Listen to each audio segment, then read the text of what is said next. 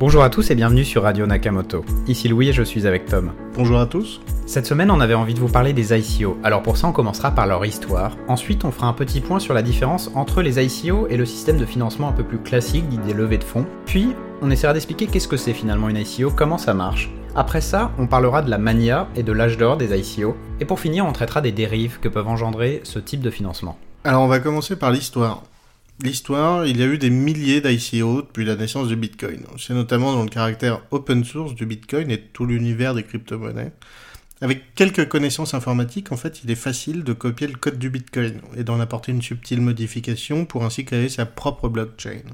Même si ce n'est pas encore des ICO, la facilité et le fait que cette technologie soit en grande partie open source en fait un espace de copie et de clone dès la première heure. Pourquoi en effet ne pas faire sa propre monnaie? On peut par exemple parler de la première ICO, Louis? Bah, Ce qui est drôle, c'est que la première ICO, en fait, bah, personne la connaît, ou alors seuls euh, ceux qui sont là depuis longtemps. Il s'agit de Mastercoin. Alors c'est une ICO qui a eu à l'époque euh, sur le Bitcoin et qui, se, qui a levé 600 000 dollars en 2013 pour créer un échange, un échange uniquement de Bitcoin, puisqu'à l'époque il n'existait euh, que cette monnaie. Et c'est vrai qu'aujourd'hui on l'a complètement oublié. Beaucoup de gens pensent que la première ICO c'est Ethereum.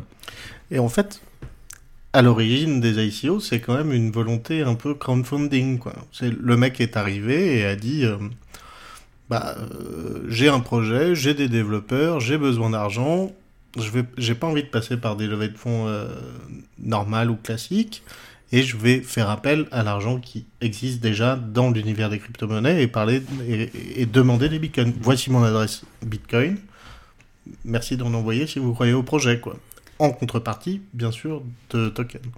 Ouais, c'est ce qu'a fait euh, bah, Vitalik. Bah, là, là, tout de suite, on arrive dans une ICO plus connue, hein, Vitalik Buterin, crée euh, en tout cas le premier white paper de Ethereum en 2013 et fait l'ICO en 2014, alors l'été 2014, juillet, euh, juillet et août. Il lève 15 millions de dollars, ce qui est énorme pour l'époque. Et ce qui est dingue, c'est quand même de se dire que l'Ethereum valait en ICO un peu plus de 30 centimes, quoi. Ce qu'il y a de bien aussi dans, cette époque, c'est qu'on on était quand même dirigé vers les investisseurs particuliers. Oui, et ce qui est amusant, c'est qu'en parlant justement de ces investisseurs, à l'époque, euh, Vitalik Buterin précise bien l'Ethereum est un produit, pas une offre de sécurité ou d'investissement. Ethereum est simplement un jeton pour payer des frais de transaction ou créer des apps décentralisées sur la blockchain. Et il dit cela, et c'est vraiment intéressant, cela ne vous donne aucun droit de vote et nous ne garantissons pas sa valeur future. Alors pour moi, cette phrase, bah, semble plus que jamais d'actualité aujourd'hui, où beaucoup d'investisseurs ne prennent pas toujours en compte le risque des ICO. Et lorsqu'une ICO échoue, ils demandent des comptes à l'équipe, sauf que finalement, ils ne sont pas actionnaires. Ils ont juste acheté un token hein, qui servira à utiliser la blockchain du projet, mais aucunement des parts hein, de la société.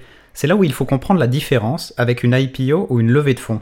Alors lorsqu'une entreprise lève des fonds pour se créer ou se développer plus rapidement, elle dilue son capital. Hein. Elle le partage avec des nouveaux investisseurs. L'avantage est que grâce à ces fonds, elle pourra se développer plus rapidement. Cela va lui ouvrir des perspectives qu'elle n'aurait pas pu envisager sans cet apport extérieur. L'inconvénient est qu'elle va donner un pouvoir de décision à ces nouveaux investisseurs. Ces derniers auront des parts de la société et imposeront des objectifs, des délais à tenir. L'ICO, c'est un peu les avantages de la levée de fonds sans la plupart des inconvénients, car vous ne donnez pas des parts de votre société, mais un token, qui pourra être associé à la réussite de projet. Mais cela ne vous donnera aucun droit de regard ni ne garantira sa valeur, qui ne sera pas forcément indexée sur le succès de l'entreprise. Si on prend le cas de Ethereum, même si le projet a été un succès et que la blockchain est aujourd'hui hein, une des plus utilisées dans le monde, rien ne peut justifier que le prix de l'Ethereum ait été multiplié par 4500 entre son prix ICO et le mois de décembre 2017. C'est totalement irrationnel. De même, sa chute vertigineuse entre décembre et le mois de septembre dernier, où le prix a quasiment été divisé par 10, est tout aussi irrationnel. En fait, c'est la différence entre mettre de l'argent dans une ICO et une entreprise plus classique, où vous aurez une garantie de succès en cas de réussite de l'entreprise. Cependant, on peut dire que les ICO ont quand même apporté quelque chose de révolutionnaire car elles permettent à chacun, même aux plus petits épargnants, d'investir dans un projet auquel il croit. Et ça, ça va dans le but de décentralisation de la blockchain et des crypto-monnaies, et c'est plutôt un bon point. Après, le problème de tout ça, bah, c'est le manque de régulation des ICO et que cela crée des dérives. Euh, la régulation, euh, déjà, euh, elle, peut arriver. Ensuite, c'est en ça que c'est intéressant aujourd'hui, c'est que les IPO, on a besoin d'avoir un compte chez Rothschild pour, pour y aller, alors que là, on est quand même encore proche du crowdfunding. En fait, c'est le crowdfunding qui arrive sur les startups. Si on a accès aux startups, bon alors on verra que c'est de moins en moins le cas, mais euh, si on a accès aux startups aujourd'hui euh, à travers les, les ICO, c'est l'arrivée du crowdfunding qui arrive. Le crowdfunding qui arrive dans les milieu des années 2000. Milieu des années 2000, il arrive et euh, il permet justement de financer euh, pas mal de petites sociétés, etc. Ça donne un, un vent de liberté quand même sur, sur, ces, sur ces projets. Euh, moi, je trouve que l'ICO découle de ça. D'ailleurs, c'est ce que disait le, le la première ICO, enfin le, le créateur de la, de la, première ICO. Il disait qu'il s'inspirait du, de, du crowdfunding. J'ai jamais réussi à dire ce mot-là, donc euh, voilà, faudra m'excuser. C'est vrai qu'en tout cas, ça permet des levées de fonds euh, beaucoup plus importantes que ce que pouvait faire le crowdfunding, où on pense plus à des, des plus petits projets. C'était rare qu'ils lèvent beaucoup de fonds. Ces petits projets, enfin des petits projets, des projets à échelle humaine en tout cas, plus que sur des projets mondiaux. Et c'est ça l'avantage des ICO pour moi aussi, c'est aussi de toucher une population internationale. En plus de ça, c'est une méthode de, financement pour une entreprise beaucoup plus simple qu'une levée de fonds. Parce que déjà, bah, comme tu as dit, elle peut lever des fonds de, gens d'où qu'ils soient dans le monde. Mais en plus, grâce à la blockchain, ça devient très simple. C'est-à-dire qu'ils mettent en place justement ce système de levée de fonds par la blockchain Ethereum, par exemple, celle la plus utilisée dans les ICO.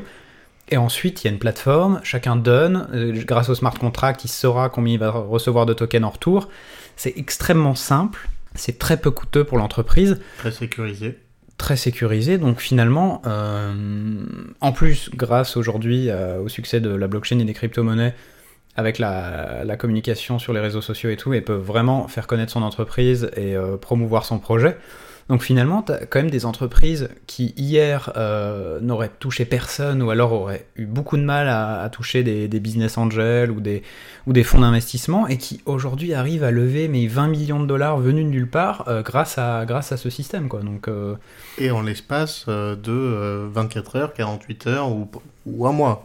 Alors que les IPO ont quand même une problématique, c'est que euh, on est quand même sur des problématiques longues, aussi euh, lourdes euh, administrativement. Toutes ces problématiques-là sont résolues par la ICO. C'est vrai quand on sait qu'une levée de fonds, le temps moyen c'est minimum je crois 9 mois. Bah, juste pour faire un petit point, la différence quand même levée de fonds IPO, la, levée de fonds c'est quand une entreprise bah, va demander des fonds et l'IPO c'est vraiment quand elle est émise en bourse. Et donc elle va redemander des fonds mais là en fait elle est déjà à un stade assez évolué. Mais c'est vrai que c'est deux procédés sont quand même très compliqués et contraignants pour une entreprise. Il faut des études, des commissaires aux comptes. Des comptables, des avocats fiscalistes, euh, toutes ces choses-là, évidemment.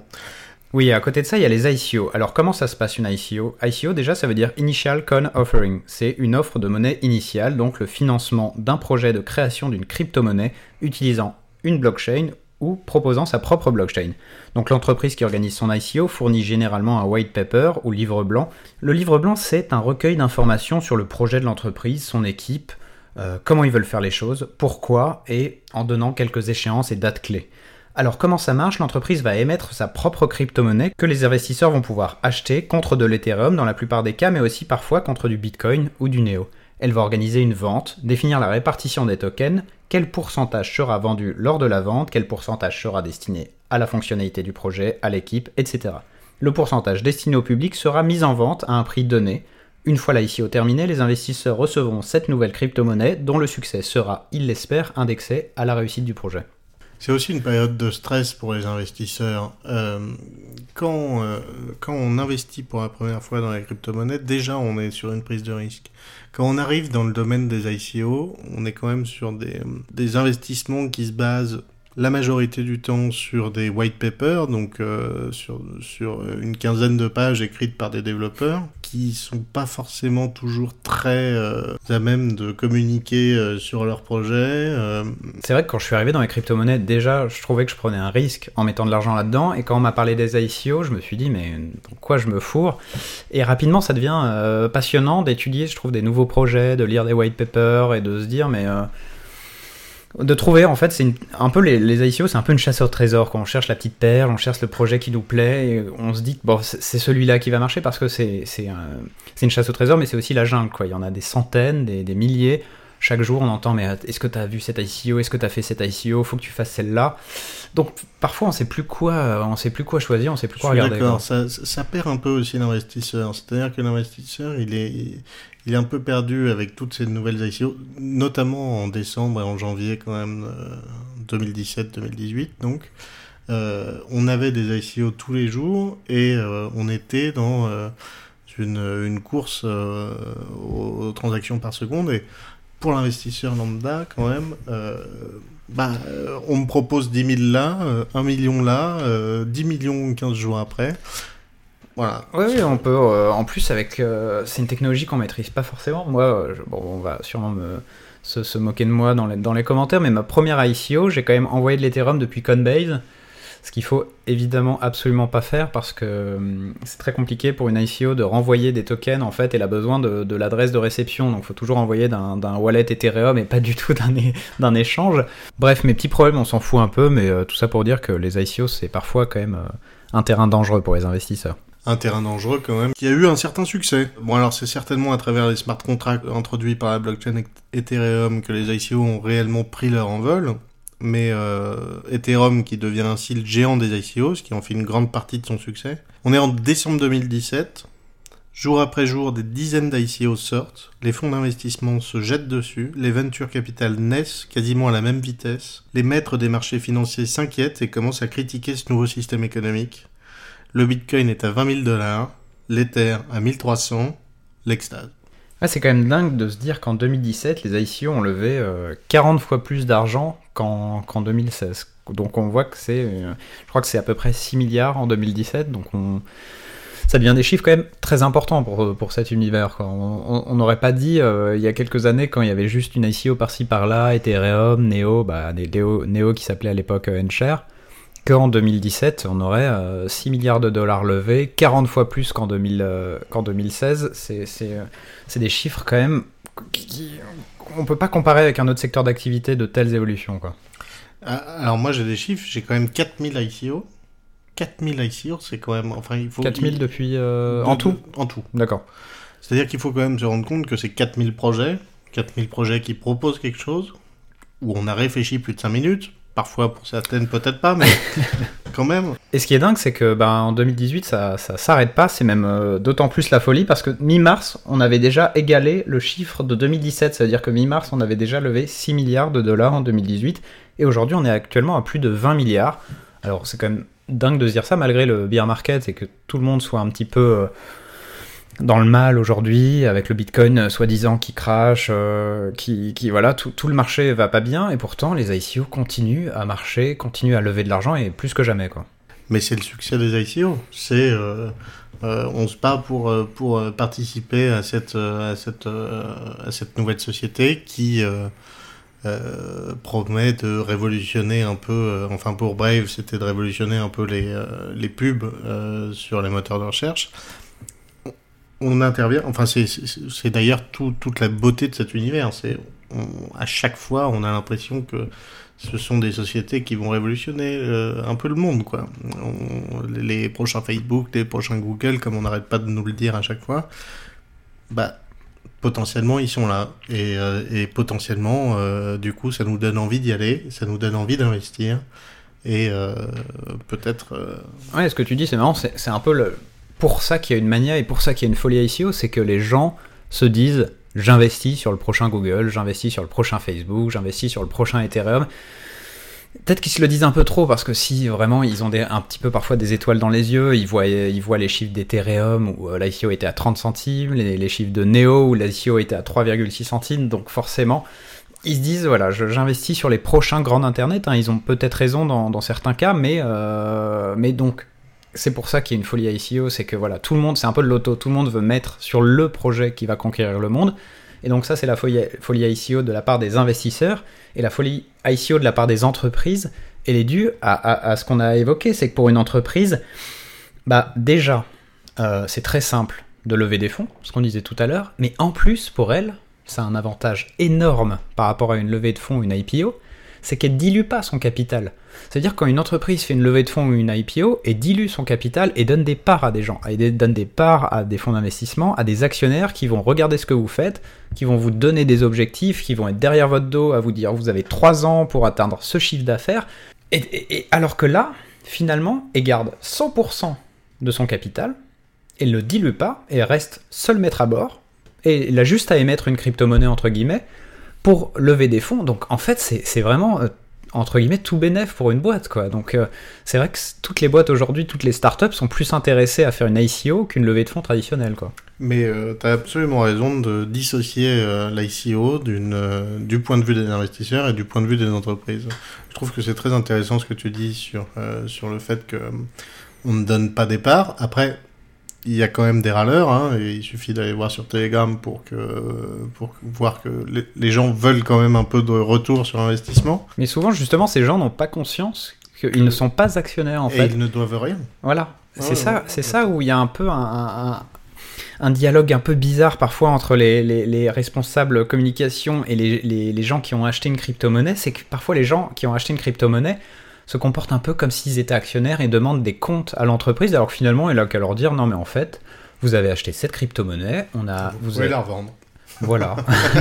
Ah non, mais c'est terrible, et c'est pour ça qu'il y a certains investisseurs qui se retrouvent un peu euh, désœuvrés parce qu'ils n'ont pas trop compris ce, rapport de force en fait qui existe dans l'ICO, quoi. Et qui en fait n'existe pas. Oui, voilà, ben, ça va que dans un sens. Les investisseurs n'ont pas de pouvoir. Ils ah ont acheté euh, une potentielle euh, utilité euh, dans les quelques années à venir. Oui, dans l'ICO, il n'y aura pas d'assemblée générale chaque année, il n'y aura pas de droit de vote, il n'y aura pas de dividendes. Euh, c'est un autre système, c'est un autre, euh, un autre paradigme. Paradigme. Je vais. Voilà, voilà, bah maintenant on avait envie de vous parler quand même des dérives hein, de, des ICO. Alors, euh, pour moi, il y a deux grandes catégories de dérives liées au système actuel. La première, ce sont les dérives liées au manque de régulation. Aujourd'hui, il n'y a aucun cadre légal autour des ICO. Chacun peut lancer la sienne et demander des millions sans qu'un audit soit fait sur sa société ou que l'autorité des marchés financiers n'ait son mot à dire. Bah, ce qui fait concrètement que de nombreuses ICO se sont révélées être des arnaques pures et simples, car une fois l'argent récolté, l'entreprise n'a pas vraiment de compte à rendre. Après, euh, les ICO ont quand même beaucoup évolué ces derniers temps. Les euh, législateurs euh, s'y sont intéressés, le G20 s'y est intéressé. on voit aussi quand même de plus en plus d'acteurs dans ces, dans ces ICO venir de, grosses entreprises comme Google, comme de Facebook, etc., qui arrivent sur ce, sur ce marché-là et qui arrivent avec des projets parfois innovants, euh, parfois euh, intéressants. ça change quand même des ICO de 2014 qui jusqu'à présent n'ont pas beaucoup existé, sauf Dogecoin peut-être. enfin, c'est intéressant d'ailleurs d'aller voir l'historical snapshot sur CoinMarketCap et de regarder ce qui s'est passé en 2014 et voir qui y reste dans le top 100 ou dans le mm. top 10 à l'époque. pas grand monde. Pas grand monde. Bah, sans parler forcément, sans entrer forcément dans l'exit scam. Hein. C'est comme l'ICO qui a fait un exit scam euh, à la fin de ce, qui, qui, à la fin de l'ICO, on s'est retrouvé avec une page blanche sur leur site avec marqué pénis sur la page blanche. Euh, génie quand même. Voilà. des bons connards. Ou d'autres arnaques peut-être un peu plus subtiles. Des gens qui se déclarent en faillite 6 euh, mois après l'ICO alors qu'ils ont levé 20 millions, c'est toujours quand même très bizarre. Mais moi, ce qui me dérange, c'est pas vraiment ces arnaques pures et simples qui existent certes moins qu'avant c'est aujourd'hui euh, ce manque quand même de transparence qui reste sur les ICO. Parce que sans entrer vraiment dans, l'escroquerie, on est à la limite. C'est-à-dire des ICO qui euh, vont dire bon, on vend que 20% de nos tokens en, crowd et finalement qui vont en vendre 25 ou 30% à des investisseurs privés. Donc on est quand même pas, loin de l'arnaque, On est vraiment à la frontière de l'escroquerie pour moi. Certaines ICO me font vraiment penser à des amateurs aussi. Euh, j'ai vraiment des problèmes à, à voir que euh, on annonce après coup euh, que euh, on a vendu tant de tokens ou ou on annonce après coup que un tel est parti du, de, de, de l'équipe. Parfois, on se demande quand même, vous avez levé de 20 à 40 millions de dollars et vous n'êtes pas foutu d'embaucher des, Ouais, mais est-ce que c'est pas de la- l'amateurisme déguisé euh, pour couvrir justement cette petite arnaque, quoi? Se dire, bon, on va se faire quelques millions de plus dans notre poche en, en vendant un peu plus de tokens euh, sans forcément le, le dire lors de la, lors de la ICO, quoi. Moi, je trouve qu'on est quand même à la limite, et même parfois, il y a une autre euh, dérive d'ICO qui dit euh, parfois que la team va dire euh, que leurs tokens sont locked, bah, que leurs tokens sont bloqués pendant Mhm. plusieurs années. Alors, bah, la pratique sur le papier est très bonne. hein. Je trouve que de dire, par exemple, nous, on a 10% des tokens de l'ICO et on va être bloqué pendant deux ans ou trois ans, bah, moi, je trouve c'est très bien parce que ça va forcer euh, l'équipe à délivrer le produit qu'elle a vendu. Ça veut dire, euh, si- s'ils délivrent pas, si euh, leur entreprise marche pas, bah, leurs tokens dans trois ans, hein, ils vaudront plus rien techniquement. Donc, bah, c'est c'est génial sur le papier, mais le problème c'est que parfois certaines ICO euh, l'énoncent et en fait on se rend compte que, que le jour de la sortie, bah, il y a, y a je sais pas combien de millions de tokens qui sont vendus euh, à, à 10% du prix ICO et bon, bah, ça vient de qui euh, Je pense pas qu'il y ait beaucoup d'investisseurs qui vont euh, vendre à, à un tel C'est point les de perte. market Quoi. makers, oui, c'est les market Ouais, ouais, makers. ouais, voilà. On va Ouais, dire ça. il- il faut avoir foi dans le market maker. Bref, cette, cette accumulation entre les exit scams, euh, les gens qui font soi-disant faillite au bout de 6 mois ou 9 mois alors qu'ils ont reçu des millions pour leur projet, qu'ils sont 5 développeurs, ces émissions de tokens supplémentaires ou ces euh, tokens locked euh, qui sont pas tenus, ça fait quand même beaucoup de moyens finalement d'arnaque pour ces, organisateurs d'ICO qui sont quand même un petit peu flippants pour l'investisseur. Et moi, je, je, je trouve que il y a aussi une problématique de la concurrence dans les ICO. C'est-à-dire que euh, on propose euh, des euh, nouvelles façons euh, de faire des prêts ou euh, ou euh, des nouvelles façons de louer, etc. Et, et, et on va on va contrecarrer des ICO qui se sont passés il y a trois mois avec des un nouveau white paper qui fait plus ou moins en fait qui est euh, plus répondant à la hype. Du coup, la hype efface l'ancien projet qui n'existe plus. Et, euh, et en fait, la hype fait un peu le même jeu que le journalisme actuel, euh, qui est de toujours donner de l'info. Et en fait, le, le, le- le spectateur est un peu euh, noyé dans cette info. Et, et du coup, c'est un peu le même, le même principe sur les ICO, c'est que on nous dit toujours, bah ça c'est mieux.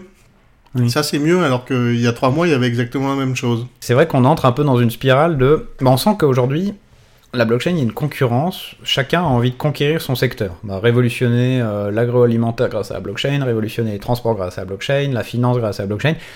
Et c'est vrai qu'il y a énormément de projets sur le même créneau. Donc, euh, comme on l'a dit tout à l'heure, c'est un peu un pari. On parie sur lequel va révolutionner son créneau et lequel va survivre. Quoi. Et il y en aura.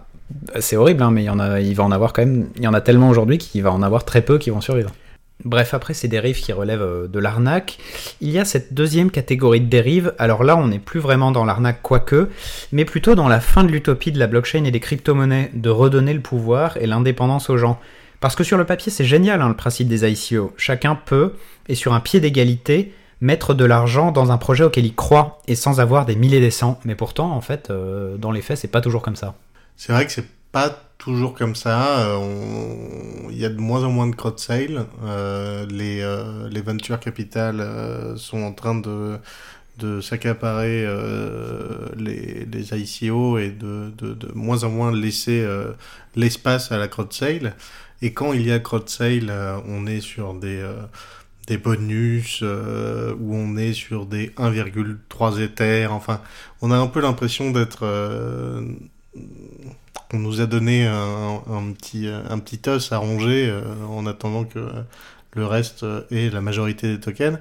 Vers, euh, vers mars, il y avait quand même une. euh, aussi, euh, c'est. euh, si, vous voulez pas de mon argent, à un moment, je vous la donne pas, quoi, parce que euh, bon, il fallait faire euh, des tests. euh, Au fur et à mesure du temps, euh, c'était plus intéressant d'être dans les crowd sales parce qu'il y a aussi une question de bonus. Euh, les bonus en private sale sont quand même plus intéressants que les crowd sales et parfois les seed rounds qui sont encore plus intéressants que les private sales. Mais ça, c'est euh, si on a un bon pool euh, qui fait que on intègre euh, ce cet ICO là. Euh, Bah, ça juste pour vulgariser vite fait ce que tu viens de dire, parce qu'il y en a peut-être un ou deux qui vont être perdus, c'est normal. En gros, c'est vrai que maintenant c'est un peu triste. Les ICO, ça se passe, bah, il y a une private sale. Alors la private sale, c'est des investisseurs, souvent, comme tu as dit, des, des fonds d'investissement ou des gros, gros investisseurs qui ont le droit de mettre en premier. C'est-à-dire qu'ils vont pouvoir donner beaucoup d'argent à l'entreprise et avec des bonus qui prennent plus de risques aussi. Hein. Ils investissent en premier, donc ils prennent plus de risques. C'est vrai, ils prennent plus de risques, mais ils ont des bonus euh, dont le montant n'est pas connu, parce que justement c'est la private sale. Donc en fait, on va leur donner un, bonus de tokens. C'est-à-dire, par exemple, ils vont mettre pour 100 000 dollars euh, de tokens, ils vont avoir un bonus, par exemple, de 30%. Donc, ils vont avoir comme s'ils avaient mis 130 000 dollars. Donc, euh, ça, c'est déjà un énorme bonus qu'ils peuvent avoir. Et qui ne sera pas connu des autres investisseurs. Donc, il y a aussi quand même un petit peu, t'as envie de dire que c'est pas du jeu parce que tout le monde n'est pas sur un pied d'égalité. Donc déjà il y a cette private sale et ensuite il y a une pre-sale. Donc c'est souvent des gens qui s'intéressent au projet depuis le début, qui euh, se sont inscrits à la newsletter en premier, qui sont arrivés sur le groupe Telegram en premier et qui ont également un bonus. Et ensuite il y a la crowd. Donc tout euh, cet échelonnage, ben, voilà, je trouve que on, part un peu du, principe euh, des ICO, du principe de la blockchain où tout le monde était un peu sur un pied d'égalité. C'est un peu voilà la fin de cette égalité où maintenant il voilà, il y a des échelons d'investisseurs, il y a les, gros bonnets qui ont le droit de mettre avec des gros gros bonus. Ensuite, euh, voilà, euh, il y a une espèce de, système de notation, de, caste qui se met en place et c'est dommage parce que on n'était pas parti là-dedans. Euh, le principe justement, c'est que chacun pouvait mettre, si, si chacun avait envie de mettre 50 ou 100 euros dans un projet, il pouvait le faire.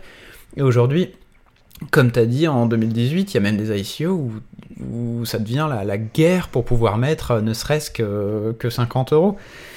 Et euh, bah, c'est vrai que c'est un peu dommage, euh, c'est un peu malsain, et, et aussi il y a ce truc qui ça crée aussi un système malsain derrière, c'est qu'il y a des gens qui profitent de cet engouement et du fait que souvent on peut plus mettre d'argent pour acheter des tokens et les revendre encore plus cher. C'est comme les gens à une époque qui achetaient des places au Stade de France ou à Roland Garros et qui achetaient des, 15 places pour les revendre plus cher. Bah là, on est dans le même système avec les crypto-monnaies. C'est un peu dommage qu'on retrouve les dérives de l'économie classique et ce qu'on voulait plus. Et bah finalement, bah on voulait plus de ça et ça arrive quoi. Ça arrive dans les cryptos. Mais moi j'ai toujours pensé que cet écosystème était intéressant parce que il, regroupait à la fois les crypto-anarchistes des premiers temps et euh, les euh, libéraux euh, pur jus. Et en fait, euh, ce qui est intéressant, c'est que les libéraux ont apporté justement tout ce qu'on tout ce qu'on peut critiquer là euh, ces, ces dernières minutes. Euh, mais en même temps, c'est eux qui permettent que ce, soit en train d'émerger.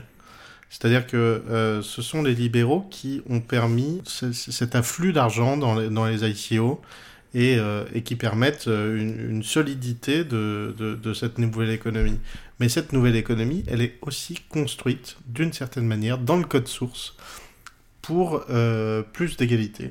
Et que euh, cette égalité, vu qu'elle est dans le code source, peut-être que ça prendra 100 ans, 150 ans, mais au final, euh, le, système des tokens, le système économique que, c'est en train de placer, eh ben ce système-là, il n'est pas vers une grande capitalisation des, des fortunes. Il est vers euh, une, une, rétribution euh, de la production, de la participation, de la communauté.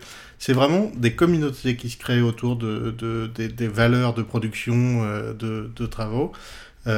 et en fait, ça, c'est de toute façon, à mon avis, antilibéral. Et c'est intrinsèquement crypto-anarchiste et, et, du coup beaucoup plus égalitaire, social, etc. Oui, c'est vrai, et malgré le fait qu'aujourd'hui euh, certaines ICO soient inégalitaires ou c'est compliqué d'investir euh, pour un petit investisseur et engendre des dérives qu'on a évoquées, rien n'empêche les gens d'acheter euh, et de faire partie d'un projet après l'ICO parce que c'est rare aujourd'hui les ICO qui font x100 ou x1000 comme à l'époque d'Ethereum. Aujourd'hui, je pense que n'importe qui peut tout de même accéder à un projet en étant un peu patient et en trouvant le bon moment.